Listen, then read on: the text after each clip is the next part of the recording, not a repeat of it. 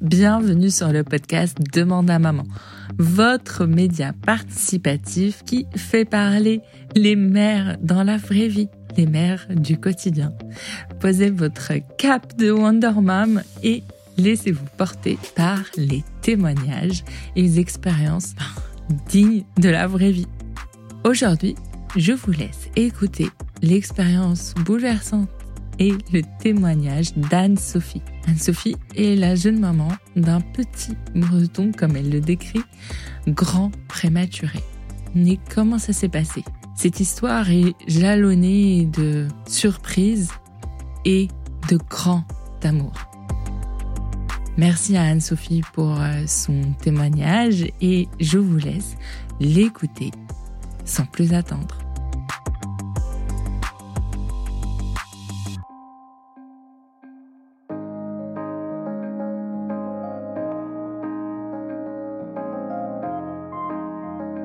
Je vais donc vous parler aujourd'hui de prématurité. Alors il faut savoir qu'un bébé naît prématurément à peu près toutes les 8 minutes. Ça fait à peu près 60 000 naissances par an en France, euh, soit euh, à peu près un bébé sur 10, donc c'est énorme. Alors après, il y a différents stades dans la prématurité. Déjà, la prématurité, elle est définie par toutes les naissances qui ont lieu avant 37 semaines d'aménorrhée. Ensuite, on a la prématurité moyenne de 32 à 37 SA, euh, la grande prématurité euh, de 28 à 32 SA, puis la très grande ou l'extrême prématurité avant 28 SA. Alors euh, nous, Arthur est né à 29 plus 4, et je dis bien plus 4 puisque à ce stade, tous les jours sont vraiment importants.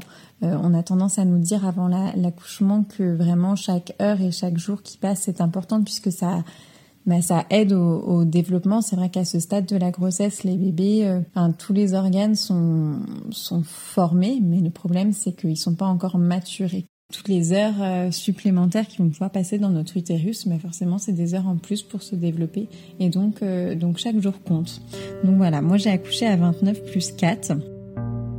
Arthur est né, il faisait 40 cm et 1 kg 2. Euh, donc c'est pas déraisonnable pour ce terme-là, mais forcément ça fait quand même euh, ça fait quand même tout petit. Et puis comme je le disais, euh, le problème de la prématurité, c'est que c'est pas juste des bébés qui sont plus petits, c'est que tous les les organes sont immatures. Par exemple pour le cerveau, nous Arthur a eu une hémorragie au niveau des, poumons, il a eu une, dysplasie bronchopulmonaire et une maladie des adrénaline. Euh, au rein, il avait une tubulopathie du prématuré. Au niveau respiratoire, il présentait des apnées respiratoires. Au niveau du foie, un ictère. Euh, donc ça, euh, il faut mettre en place une photothérapie, c'est la fameuse lumière bleue. Il a dû être transfusé parce qu'il avait une anémie néonatale. Au niveau de, de la peau aussi, la peau est pas du tout mature, donc euh, donc elle est très fragile. Donc non seulement elle, ne fait pas son rôle de barrière par rapport à tout ce qui est, virus, euh, tout ça, mais également euh, elle est très sensible. Donc on peut pas caresser les bébés prématurés. Il faut faire très attention. Enfin tout, tout est ouais tout, tout est immature en fait chez, ces bébés-là et donc il faut leur laisser du temps pour se développer.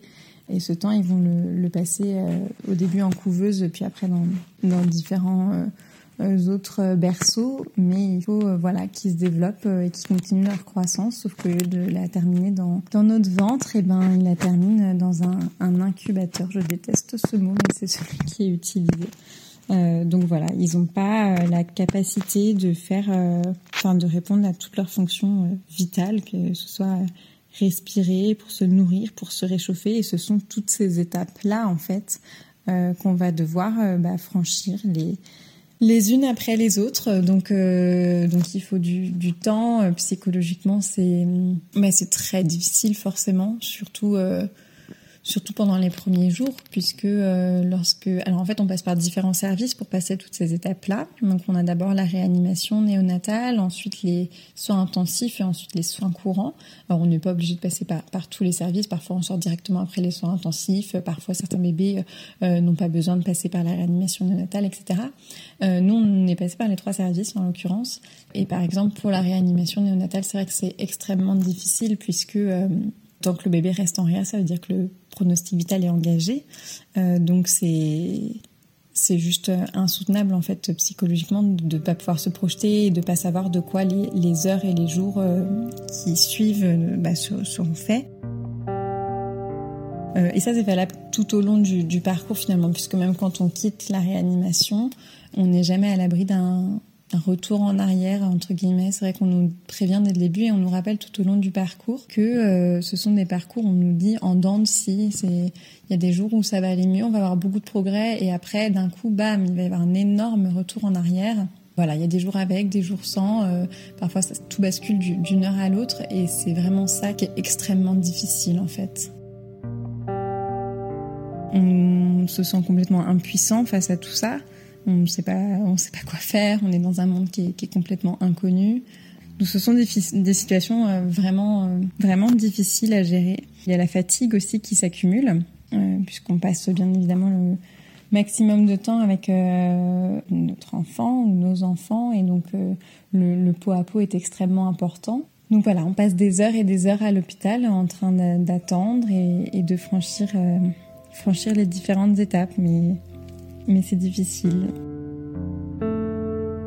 Et oui, je parlais de la fatigue, puisque euh, euh, quand, on, quand on souhaite euh, allaiter, on doit tirer notre lait, puisque forcément le, bébé n'est pas capable de téter tout seul, en tout cas pas au début. Il faut plusieurs semaines, voire plusieurs mois pour que ce soit possible. Et donc on doit passer par le tire-lait, cette super machine qui devient notre meilleure amie. C'est pas du tout l'image qu'on peut se faire d'un allaitement, mais en tout cas quand on souhaite allaiter, il faut passer par cette étape-là.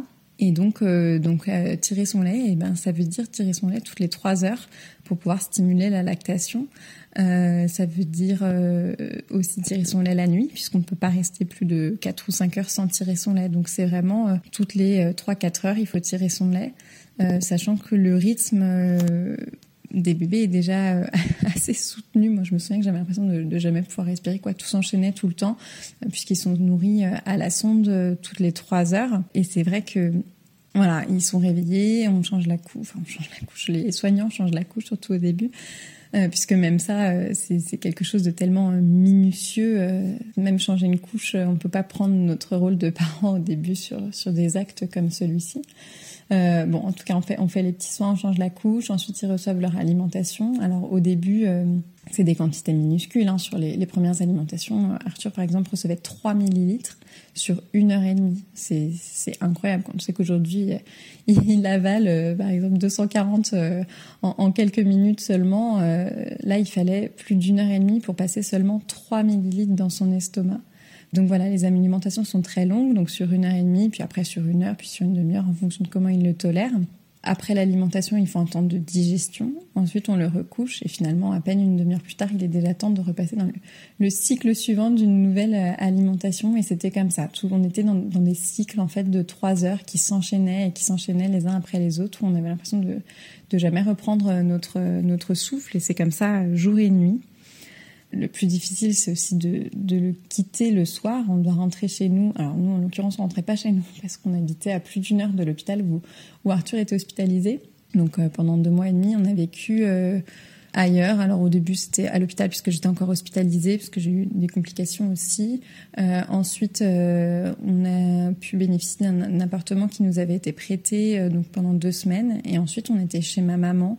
Euh, qui habite à une demi-heure à peu près de l'hôpital. Donc euh, on faisait un peu plus d'une heure de route par jour, mais euh, c'était acceptable, on va dire, puisque en plus elle nous aidait beaucoup sur sur les repas, sur le linge, tout ça. Donc ça nous faisait gagner beaucoup de temps et on n'y était que pour dormir. Donc c'était très bien comme ça et on a eu de la chance de, pouvoir rester chez elle. Mais ça aussi, c'est une grosse problématique qui se pose de pouvoir euh, vraiment euh, rester le plus possible auprès de, nos bébés et de trouver des solutions pour être présent. C'est déjà très difficile de, de trouver son rôle de parent dans des conditions comme ça.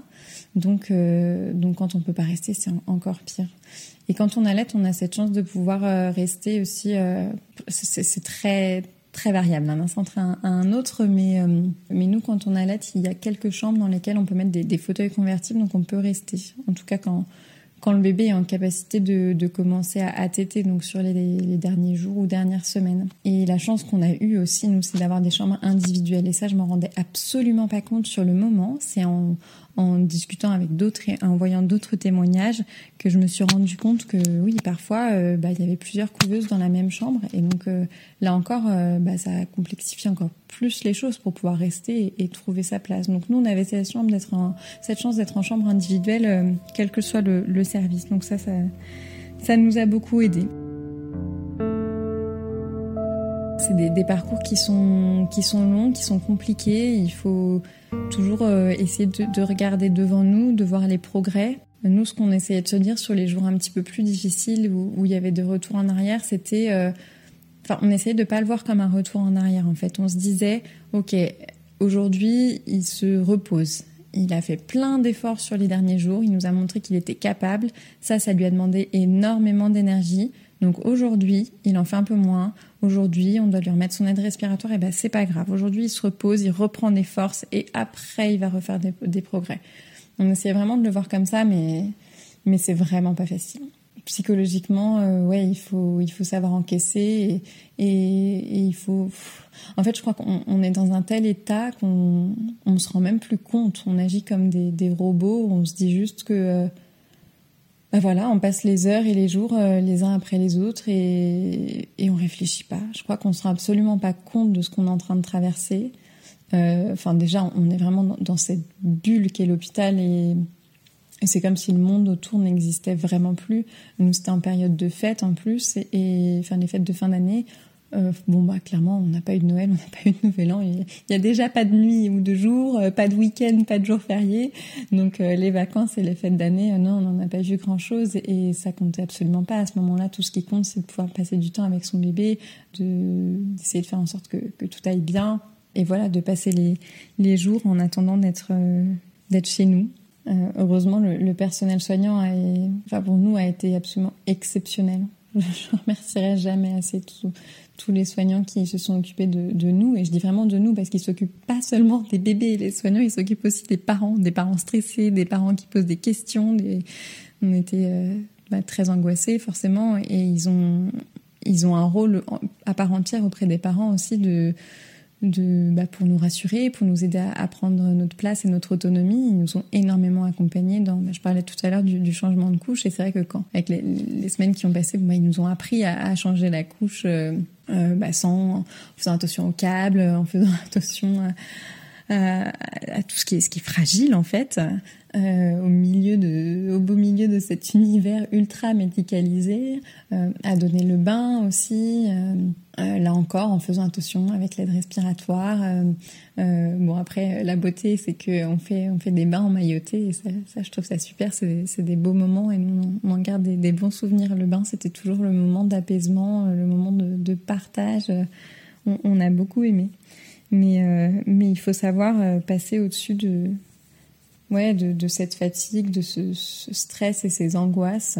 Et c'est difficile. Donc, euh, il faut savoir, je pense, euh, bien s'entourer. Et j'insiste sur le bien parce qu'il suffit pas d'être euh, entouré de plein de monde qui. Enfin, moi, je, j'aime pas trop quand, on, on me plaint ou qu'on me dit ah, ma pauvre, ça doit être difficile.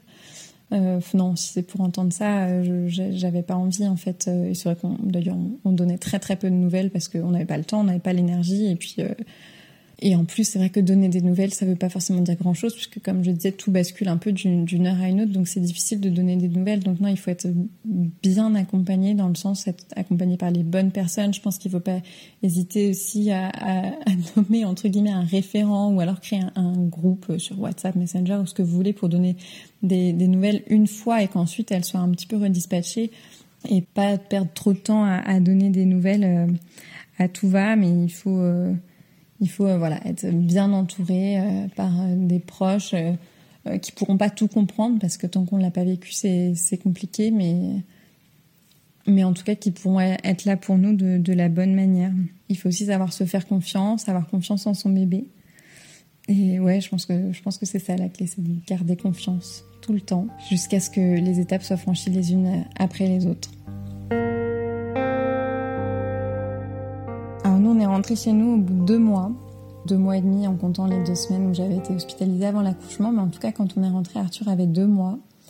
Alors ça ne veut pas dire que le parcours est terminé, puisque euh, euh, le suivi dure jusqu'à ses 7 ans, c'est l'entrée en CP. Parce qu'en fait, forcément, après tout ça, il peut y avoir, euh, ou ne pas y avoir, certaines séquelles.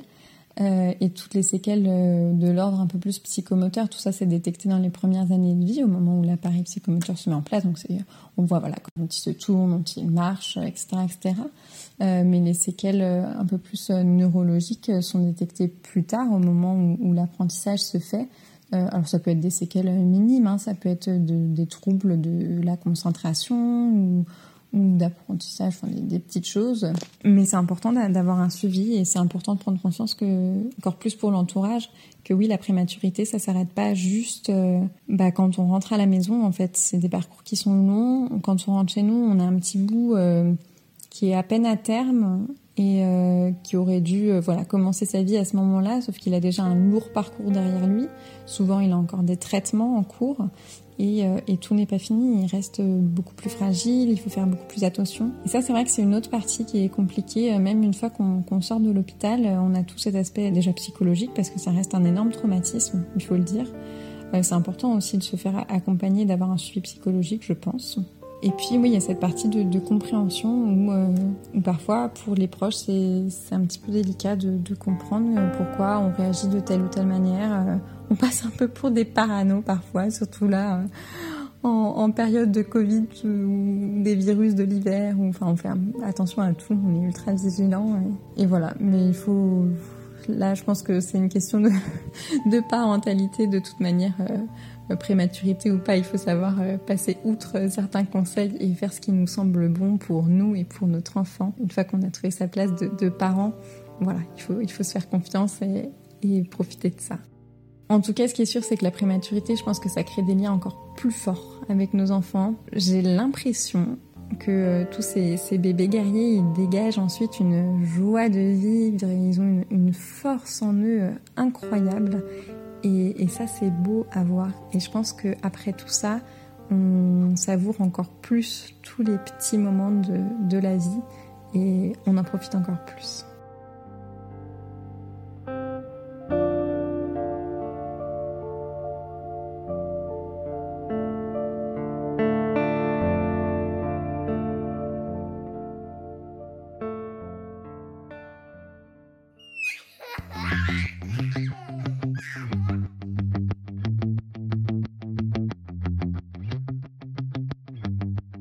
Alors, qu'en avez-vous pensé? Cet épisode vous a plu? N'hésitez pas à laisser des étoiles, un avis et à le partager sur les réseaux sociaux. Anne-Sophie sera super contente de recevoir vos retours et nous aussi. Nous, Charlotte Fortuit et moi-même, Boutena Burkel, qui animons ce podcast depuis déjà plus d'un an. Nous sommes ravis de pouvoir collecter vos témoignages et les diffuser sur ce média participatif. Si cet épisode vous a plu, n'hésitez pas à le partager autour de vous et à nous écrire sur les réseaux sociaux ou bien sur notre adresse email. Ce podcast est produit par TheHelper.fr, l'assistant qui aide les nouveaux parents à naviguer leurs premières années en toute sérénité. Allez, je vous dis à très bientôt pour de nouveaux témoignages avec des expériences incroyables à partager ici. Le témoignage vous intéresse et que vous voulez nous partager votre histoire, n'hésitez pas à nous écrire. Je vous laisse toutes les infos dans les notes du podcast et on vous contactera très vite. À bientôt.